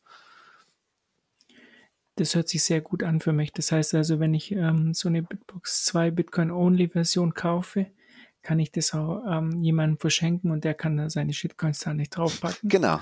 So Zum Beispiel Freunden und Familie. Das heißt also, man, man, genau, Hilfe zur Selbsthilfe und ähm, dann müssen sie halt äh, ihre Shitcoins auf eine Exchange lassen, die werden da gestohlen und dann ist halt alles. genau. Dann hat sich das auch erledigt. Du hast gerade noch ja. Freunde und Familie angesprochen. Ähm, Ja, da, genau das wollte ich auch noch fragen. ein, ein kleiner Punkt. Ähm, ich habe es vorhin erwähnt, für mich ist, äh, wenn ich eine, eine Full Node laufen lasse, für mich ist die Validierung meiner Transaktionen und das eigene Broadcasting meiner Transaktionen mindestens so wichtig wie das ähm, Nutzen einer Lightning Wallet. Ähm, das geht aus meiner Sicht heute ziemlich ein bisschen verloren in dem ganzen Lightning-Hype. Also für mich ist es mindestens gleichwertig. Und ich glaube, auf der anderen Seite ist es aber auch nicht realistisch, dass irgendwann jeder eine Full Node laufen lässt. Das heißt, die Bitbox Base ist von Anfang an, designen wir die so, dass du eigentlich als IT-affiner Bitcoin-Enthusiast diese laufen lassen kannst und dann aber auch, äh, sagen wir mal, mindestens das Bitcoin-Backend, was ja keine Funds hat, das ist nur zur Verifizierung, ähm, auch an Freunde und Familie mit einem Link, sei es jetzt Tor oder eben so ein Reverse Proxy, verteilen kann. Das heißt, du kannst im Prinzip eine, so eine, eine bisschen eine, eine semi-trusted Node für deine Freunde und Familie betreiben und die müssen dann eben nicht mehr auf irgendeine Exchange gehen oder beim Hardwarehersteller alles ihre ähm, Public Keys hinterlegen. Und ich glaube, das ist auch schon mal ein Schritt in die richtige Richtung. Und mit Sea Lightning habt ihr ja einen So. guten, äh, guten Schritt nach vorne gemacht. Äh, wir hatten das äh, Gespräch, glaube ich, ich weiß nicht mehr, ob das mit dem mit äh, Jonas Nick war, ähm, dass man durch diese Plugin-Funktion bei Sea Mhm. Lightning vielleicht durchaus andere äh, Varianten mit einarbeiten kann. Wir hatten ja mit äh, Google das Gespräch, Mhm. ähm, dass man ein Account-System einrichten kann, wo unterschiedliche Personen der eigenen Familie dann auf den Node drauf zugreifen können, aber nur ihre eigene Balance sehen. Und äh, das kann ja mit Sea Lightning durch die Plugin-Funktion vielleicht irgendwann mal kommen. Genau, und jetzt, du nimmst mir das Wort aus dem Mund. Das ist nämlich genau das, was ich vorhin noch gesucht habe, als, ich gesagt, als du gefragt hast, ähm, wieso Sea Lightning. Dies, es, es gibt bei LND gibt es ganz viele Frontend-Sachen und bei Sea Lightning gibt es ganz viele Server-Sachen. Und diese Server-Plugins, die sind echt klasse. Ähm, die nutzen wir jetzt schon. Ähm, und wenn dann halt mal, ich habe es ganz vorsichtig gesagt, Friends and Family for Bitcoin, wenn es dann mal Friends and Family for Lightning sein soll, dann ist das halt so, dass man dann eigentlich selber so ein bisschen zum Custodian wird. Also ich habe dann plötzlich die Verantwortung für das Geld meiner Freunde und Familie. Da muss man ein bisschen vorsichtig sein. Oder Kinder. Ja, Kinder genau. Genau. Ähm, aus meiner Sicht macht das dann aber nur Sinn, wenn sich eine Person ums Channel Management kümmert und alle dieselben Channels nutzen können. Weil wenn dann jeder im Prinzip eine Genau. Kopie von C-Lightning laufen lassen würde, was ja auch geht, ist, gibt es eigentlich keinerlei Synergien. Das heißt, ich möchte eigentlich eine C-Lightning-Instanz laufen haben mit gut gemanagten Channels. Da gibt es ja auch das super ähm, C-Lightning Autopilot ähm, Plugin vom ähm, René Picard, mit dem, was, was wir momentan ein bisschen am Ausprobieren sind. Ähm, und das bedingt dann aber, dass du halt oben drüber eigentlich eine Buchhaltung führen musst. Wem gehört wie viel? Weil die, die Funds sind dann völlig vermischt. Und da habe ich schon noch ein bisschen Respekt davon. Aber ich denke schon, das ist was, was kommen muss, weil dann kann man auch irgendwann diese, ähm, ja, eben diese sehr bequemen Services, die dann aber halt eben das, die Keys für einen aufbewahren im Lightning-Bereich, auch zu einem gewissen Teil äh, dezentralisieren. Und das muss ja nicht mal an der, in der Familie stoppen, sondern kann ja äh, auch in einer kleinen Startup-Firmen-Hierarchie genauso aufgebaut sein. Also wenn Absolut. das, wenn, wenn das einmal steht, dieses Konzept, äh, dieses Accounting-Management, ähm, dann kann das, muss oder muss das nicht zwingend äh, nur in der Familie genutzt werden. Das kann ja dann jeder selbst entscheiden, äh, wem er vertraut und wem nicht. Das ist korrekt. Ich glaube, wir haben es da relativ gut. In den USA wäre es wahrscheinlich ein bisschen schwieriger, weil jede Zahlung dann wieder ein taxable Event ist und solche, ähm, Mhm. solche äh, Spaßigkeiten. Aber ich glaube, ja, dass, dass so eine Buchhaltung, wenn die sauber aufgesetzt ist, sollte die dann auch im größeren Kontext funktionieren. Okay, ich glaube, äh, jetzt äh, habe ich noch was äh, Lustigeres. Und zwar, du bist ja auf Twitter auch ganz, du bist ja auf Twitter auch ganz aktiv. Also ich habe den Jonas Schnelli, weiß ich, der ist bei mir, äh, der, da kriege ich immer eine Nachricht, wenn er was schreibt. Mhm. Da hat er sich letztens auch äh, ganz stark über Ernährung unterhalten mit irgendjemandem. Dann hat es die ganze Zeit aufgepoppt, weil ich mir schon gedacht habe, was ist jetzt los? Und unter dem Bitcoiner wird ja nicht nur über Bitcoin geredet, sondern auch Ernährung, Schulsystem, politische Ausrichtung, was auch immer. Und es scheint ja so zu sein, dass der Pierre als Veganer, der dürfte ja eigentlich gar nicht bei Bitcoin dabei sein. Absolut. Der Also darf der schon noch mitmachen oder? wer nicht seine eigene Kau, äh, Kuh schlachtet, der hat nichts mit Bitcoin zu tun. Bitcoin ist rein, rein für Karnivoren. genau. Ja. Das, weil alles andere ist Fiat Food. nee, äh, ich glaube, dass Bitcoin ist natürlich so ein bisschen ein Melting Pot. Das zieht so ein bisschen die, die Querdenker an, auch auf, speziell auf Twitter dann auch ein bisschen die lauten Querdenker. Ähm, ich finde es immer wieder spannend, wie, wie die Welten aufeinander prallen. Sei es jetzt irgendwie Libertäre, der BTC Socialist oder dann irgendwelche Waffennarren, ähm, Leute, die sich ausschließlich von Fleisch ernähren oder Leute, die nur vegan leben. Ich glaube, aus meiner Sicht ist, mich interessiert das überhaupt nicht, solange man anständig miteinander umgehen kann. Aber es gibt dann halt schon ein paar Leute, die das eher dogmatisch sehen und dann habe ich dann auch ein, ein paar von denen geblockt. Weil irgendwie ist es dann auch irgendwie Zeitverschwendung. Wenn der, wenn der ganze Feed voll ähm, ist mit irgendwelchen Klimadiskussionen oder sonst irgendwie was. Absolut. was, was ich halt zum Beispiel, also beim, jetzt das Buch der Bitcoin-Standard. Ne? Mhm. Also ich bin ja ein Freund der österreichischen Schule, also Mises, Hayek und so weiter. Und vieles von diesem Buch war ja für mich Wiederholung eigentlich. Jetzt wurde ja nichts neu erfunden. Ne? Das Rad wurde ja nicht neu erfunden, aber vielleicht für, für viele im Bitcoin-Bereich war das neu oder die haben noch nie was davon gehört. Aber was ich dann oft so schade fand, ist, also man kann Maynard Keynes jetzt nicht gut finden. Ich bin da jetzt kein großer Fan, aber da, da hat sich es oft, also mit dieser Kinderschänder-Sache und so, dass da auf dem Buch dran stand, das war einfach übers Ziel hinausgeschossen. Mm, Absolut Das meine ich manchmal Meinung. schade, weil es halt, weil es halt nicht um das Thema geht. Ne? Genau, das Man kann so, ja, also so Ad, Ad hominem-Attacken. Also wenn man irgendwie, es geht ja eigentlich ums Thema, so wie du sagst. Und dann eine Person persönlich schlecht zu machen, hat überhaupt nichts mit der ähm, ökonomischen Ideologie zu tun, sondern ist einfach ein, keine Ahnung, Sensationslüstern aus meiner Sicht. Also ich habe das Buch gelesen, der Bitcoin Standard. Seifedin ist sicherlich ein interessanter Typ, auch ziemlich schlau, würde ich mal sagen, hat aber sehr extreme Ansichten und ich, also für Leute, die noch nicht abgehärtet sind, was Bitcoin angeht, empfehle ich das Buch nicht. Es hat einfach zu sehr den, den Ruch von Verschwörungstheorie und alles ist schlimm und eben, also dann ist eigentlich Keynes ist auch für allen Fastfood verantwortlich und für das ganze Weltschmerz. Das geht dann halt schon irgendwann ein bisschen ins Lächerliche. Ähm, es, äh, eine kleine Wahrheit ist ja dabei, aber es ist immer so übertrieben. Also, wenn ich mir jetzt meine Freunde in Argentinien anschaue, die sich zum Beispiel jetzt ein Auto kaufen, damit das Geld nicht verfällt, das ist irgendwie natürlich die, wird dieser Konsum, dieser komplett schwachsinnige Konsum angeregt, weil sie wissen, okay, das, ich muss das Geld irgendwie in Sicherheit bringen. Äh, aber das ist natürlich komplett, das praktisch, ähm, Das hat, jetzt aber, hat per se nichts mit dem Kinderbordell zu tun. Das ist halt so ein bisschen das nee, nee, Thema. aber jetzt zum Beispiel dieses, ähm, dass man dann sagt, okay, äh, die, also das schlechte Geld ist auch für schlechte Essen verantwortlich. Dieser Zusammenhang be- besteht ja nicht oder halt, ja, schwierig, Kann man schwierig. machen, Also fand ich, das fand ich schlecht, ja. ganz unreflektiert Muss man nicht, übernehmen ja. würde ich es jetzt nicht.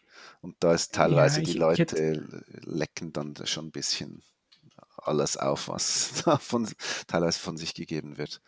Aber ist okay, ist eine freie Welt. Aber man muss ja nicht alles lesen. Und ähm, so zu, zu diesem ganzen Bitcoin-Maximalismus-Thema, du hast dich, glaube ich, selber als Bitcoin-Minimalist bezeichnet, oder? Ja, das nur ist, Bitcoiner, das, glaube ich. das ist schon lange her, aber irgendwie habe ich es beibehalten, ohne jetzt tiefer drüber nachzudenken.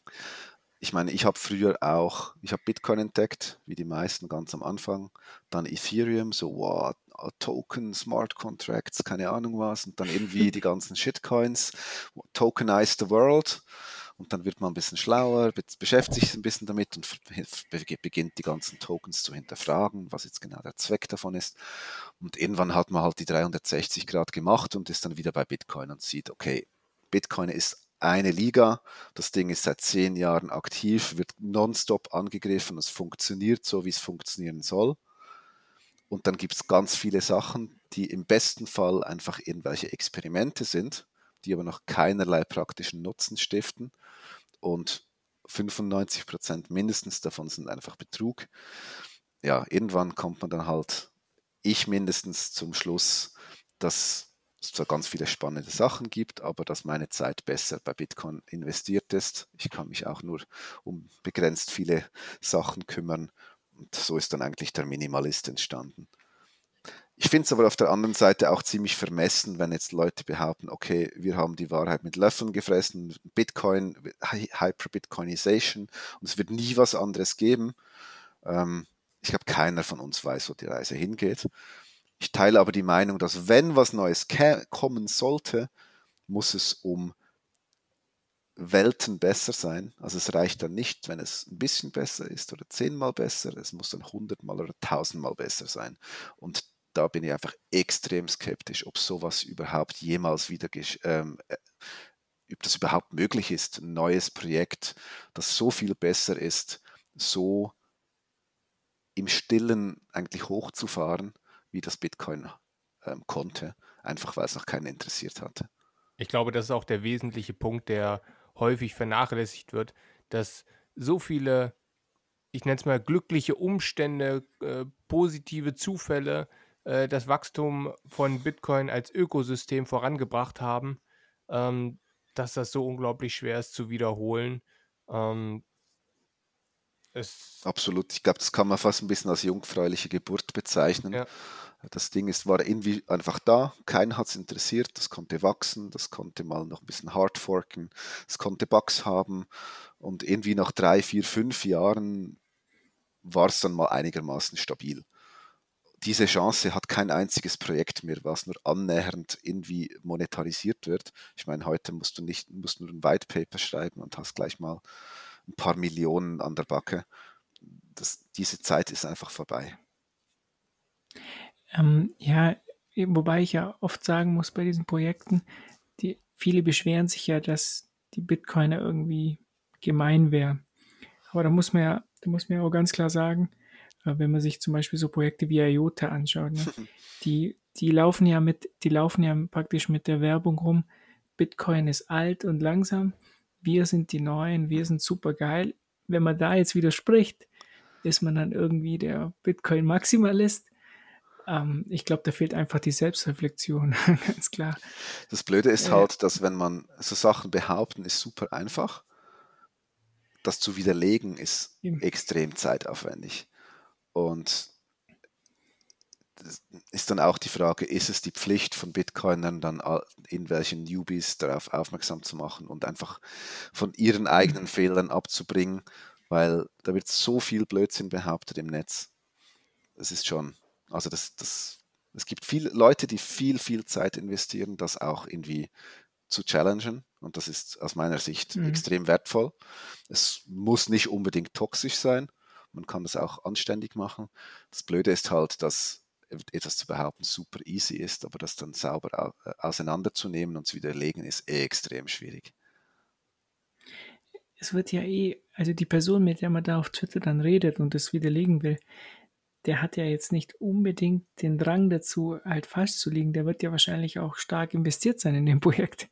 Der will jetzt nicht unbedingt als Verlierer daraus gehen. Absolut. Das, die können halt einfach so ein bisschen mit Technobubble irgendwas behaupten, ohne dass es wirklich jemand versteht. Und was macht man dann? Also ich persönlich finde es ja gut, dass es, ähm, dass es halt Kurse gibt und dass man dann halt sieht, was sich durchsetzt und was nicht. Weil ich meine, man kann es ja lang behaupten, wenn der Kurs aber dann so wie die letzten Monate eben nach unten geht. Es wird jetzt für viele Projekte, glaube ich, da kann man schon viele eigentlich als tot bezeichnen. Genau. aber das ist ja okay, der Markt regelt das ja. Genau. So, wir haben für dich heute, haben wir noch irgendwas? Sollen wir über irgendwas reden? Habt ihr noch eine Idee? Oder ich. Ich habe Ähm, noch eine Idee oder mich würde deine Meinung dazu interessieren. okay. Würdest du jemandem eine, einen Full Node empfehlen, der sich damit spärlich bis gar nicht auskennt? Oder erwartest du von jemandem, dass er schon weiß, was Bitcoin ist, bevor er sich einen Full Node ho holt? Also ich spreche jetzt nicht zwingend von den Do-it-yourself-Projekten, sondern tatsächlich von den professionelleren Varianten. Ähm, kann man, kann man die schon seinen Freunden oder seiner Familie empfehlen oder müssen die erst, ich platt gesagt, äh, ein Bitcoin-Buch oder das White Paper gelesen haben? Ich, ich, das, ich meine, das ist eine extrem individuelle Geschichte. Für mich so der, der optimale Einstieg in, in Bitcoin ist, jemand lässt sich von der Idee begeistern oder mindestens mal so ein bisschen anfixen, so, so ein bisschen. Und viele sagen dann, na, da muss man sich zuerst voll einlesen und rauskommen, bis, bevor man ein bisschen Bitcoin kauft. Ich denke, vielleicht mal so 100 Euro oder was auch immer, ein bisschen Bitcoin kaufen auf der Exchange, mal gucken, wie das funktioniert, vielleicht zum eigenen Wallet runterladen und sich dann so ein bisschen schlau machen, bevor man da groß in welche ähm, sagen wir, lebensverändernden Transaktionen versucht. Der nächste Schritt wird dann wahrscheinlich sein, dass man irgendwann sagt, okay, ich fühle mich jetzt komfortabel, ich möchte ein bisschen mehr Bitcoin haben. Und dann wäre der nächste Schritt für mich eine Hardware-Wallet. Gehen die Geister auch ein bisschen auseinander. Ich finde einfach, eine Hardware-Wallet ist der beste Kompromiss zwischen Usability und Security. Klar ist es vielleicht sicherer, wenn ich mir einen komplett air-gapped Laptop in einem Faraday-Käfig selber hochfahre. Aber ich brauche ihn dann ja täglich. Das heißt, wenn es air-gapped ist, irgendwann mache ich dann Abkürzungen und äh, schmeiße das Zeug dann halt vielleicht doch in eine Hot Wallet. Also für mich ist Convenience gehört ganz klar zur Security dazu. Und das mit der Hardware Wallet einfach extrem massenkompatibel, denke ich heute schon. Das heißt, wenn es ein bisschen in, keine Ahnung mal, paar hundert Euro, tausend Euro, dann lohnt es sich dann vielleicht schon mal eine Hardware-Wallet zu kaufen. Und dann der nächste Schritt ist vielleicht die Leute dann aufzuklären, okay, wenn du jetzt die Hardware-Wallet nutzt, ähm, weißt du jetzt genau, was die App hinten auch mit deiner Privatsphäre macht? Weißt du, wer jetzt alles genau weiß, ähm, was für Transaktionen du tätigst, wie viele, ähm, wie viele Coins du hast, all das. Und wenn jemand versteht, dass ein Hardware, ein Full Node zum einen natürlich die Sicherheit gibt, dass ich alles selber verifizieren kann, aber mir auch Privatsphäre gibt und mich unabhängig macht von irgendwelchen zentralisierten Services. Ich glaube, dann ist es an der Zeit, ein Full Node auch wirklich selber aufzusetzen. Was jetzt in der, das ist jetzt die klassische Bitcoin Evolution aus meiner Sicht. Ich wünschte, ich hätte sie so gemacht. Was natürlich jetzt ein bisschen quer noch reinspielt, ist die ganze Lightning-Geschichte. Kann man sagen, ja gut, mach mal vielleicht vorher schon Node mit ein bisschen Lightning Wallet. Auf der anderen Seite gibt es heute so viele gute Mobile Wallets, die aus meiner Sicht eher geeignet sind für so alltägliche Zahlungen. Ich glaube, ich würde tendenziell eher mit dem Bitcoin On-Chain Full Node anfangen, der dann vielleicht auch Lightning drin hat und dann ist alles gut. Aber für mich ist es eher so ein bisschen eine fortgeschrittene Geschichte.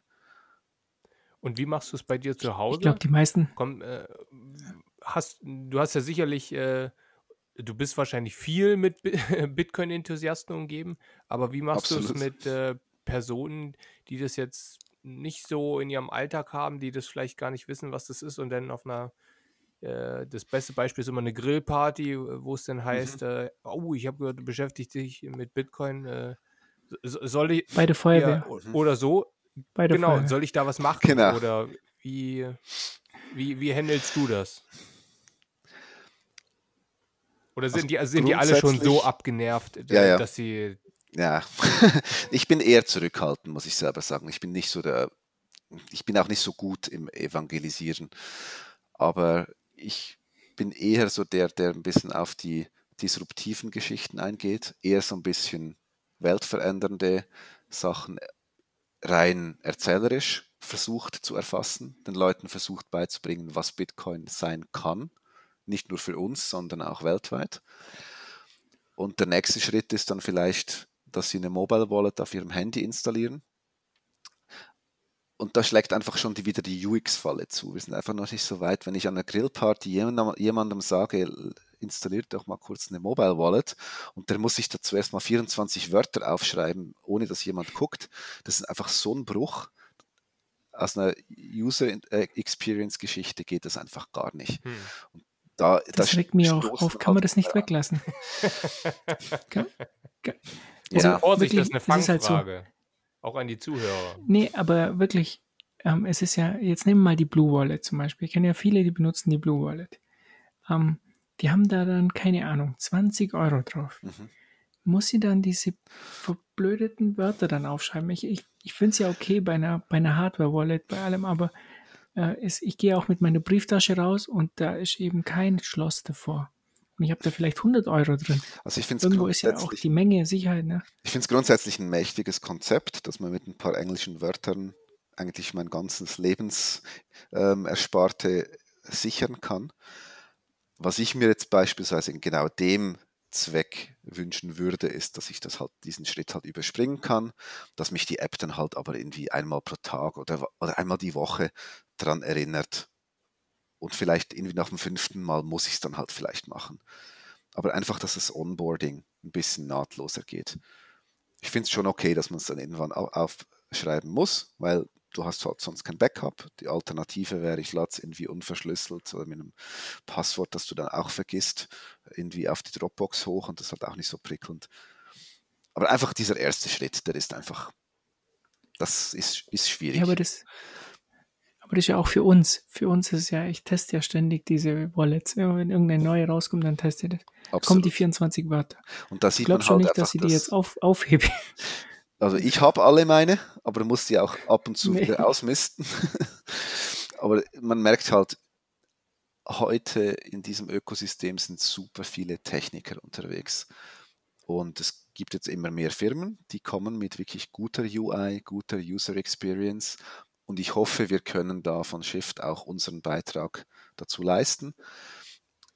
Was aber dann halt auch häufig ist, wenn man eine gute UX machen will, ist es super einfach dann auch halt auf Custody zu gehen und irgendwie äh, das Ganze dann wegzurationalisieren und dann habe ich halt das Vertrauen wieder in, in den App-Anbieter. Und das, das, ist, das ist dann, es ist halt schwierig, eine gute UX mit den Grundwerten von Bitcoin zu machen.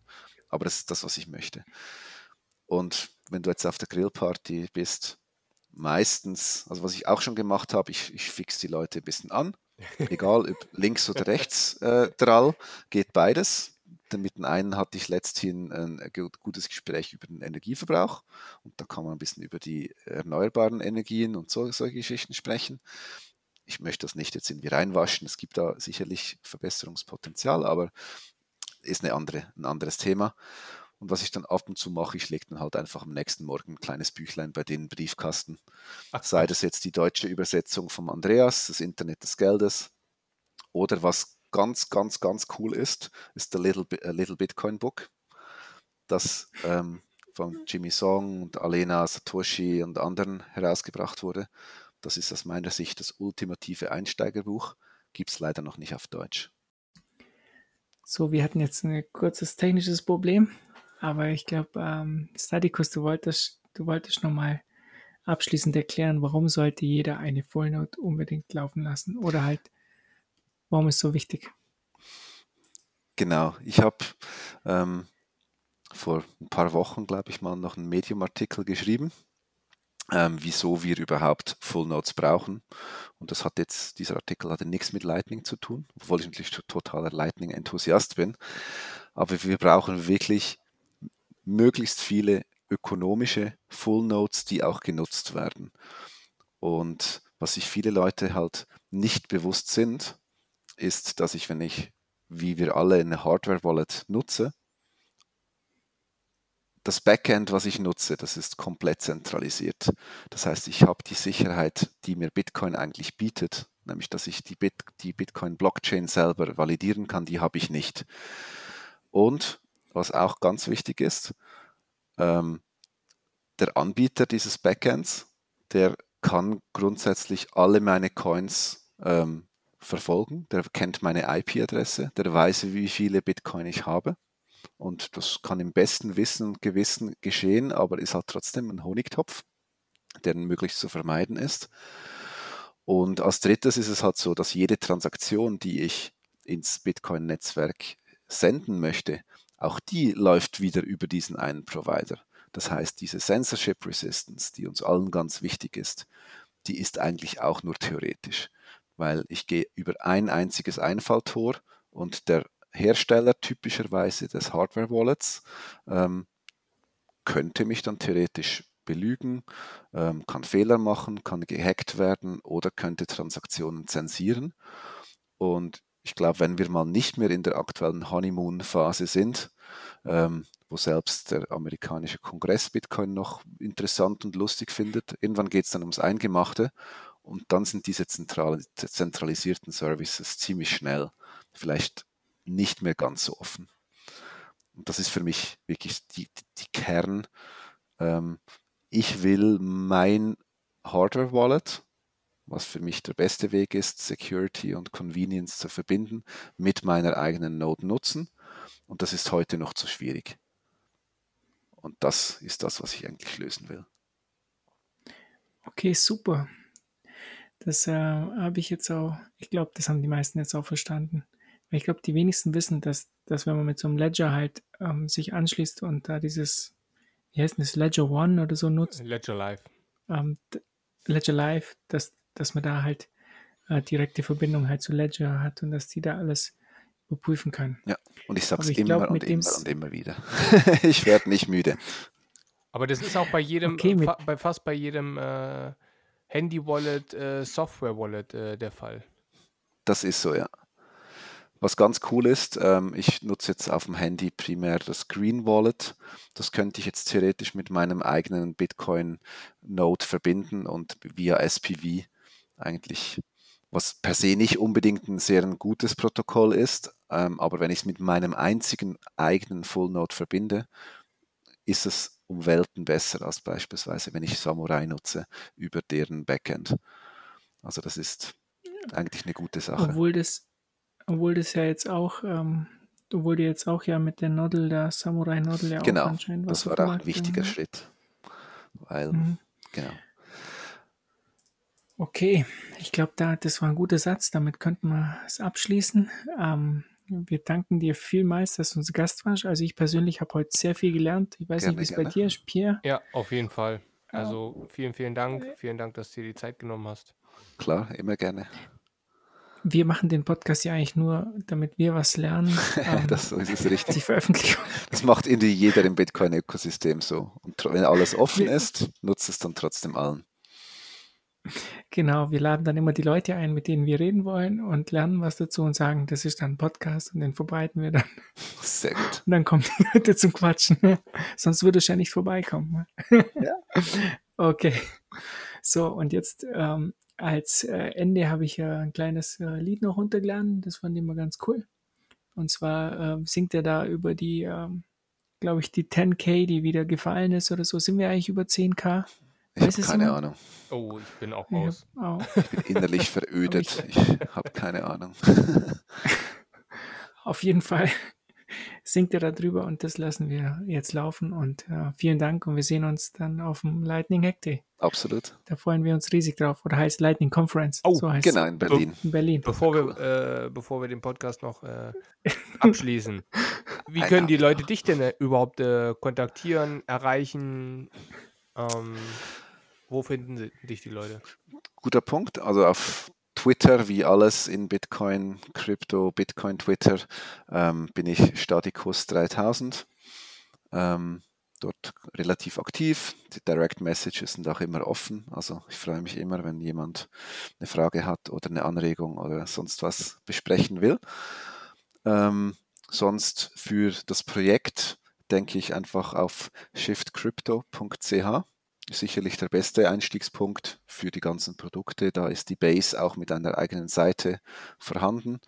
Ähm, da gibt es Medium-Artikel drüber, da gibt es den Link zum GitHub. Es gibt mit base.shiftcrypto.ch eine eigene Subdomäne, wo die technische Dokumentation drauf ist. Also da ist schon ziemlich viel, wenn auch vielleicht noch ein bisschen verteilt zu finden. Okay, super gut. Und jetzt würde ich sagen, spüren wir das Lied ab und äh, ich bin gespannt. Freut uns, dass ihr zugehört habt. also.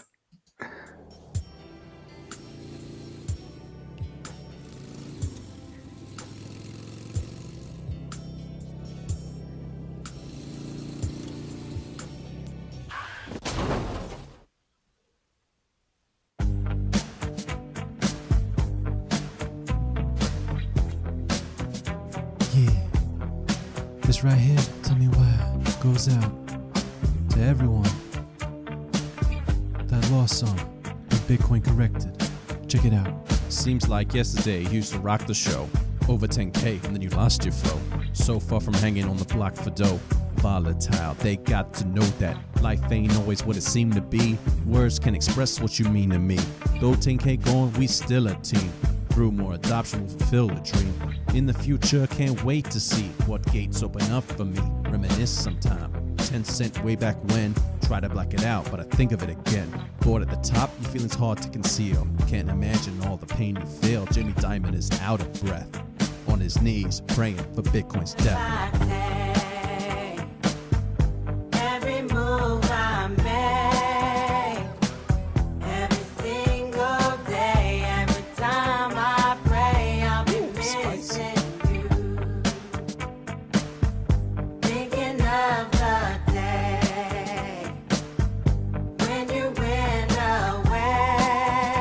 That 40 bill go? There will be corrections, as there's always been. It's normal. It needs to happen.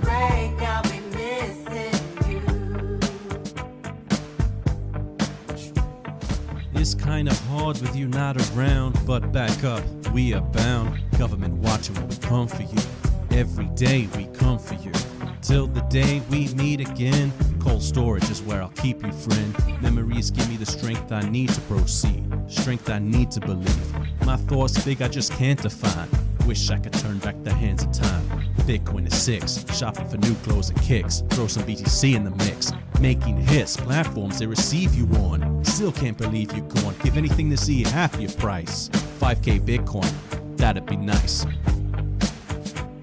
Wouldn't it?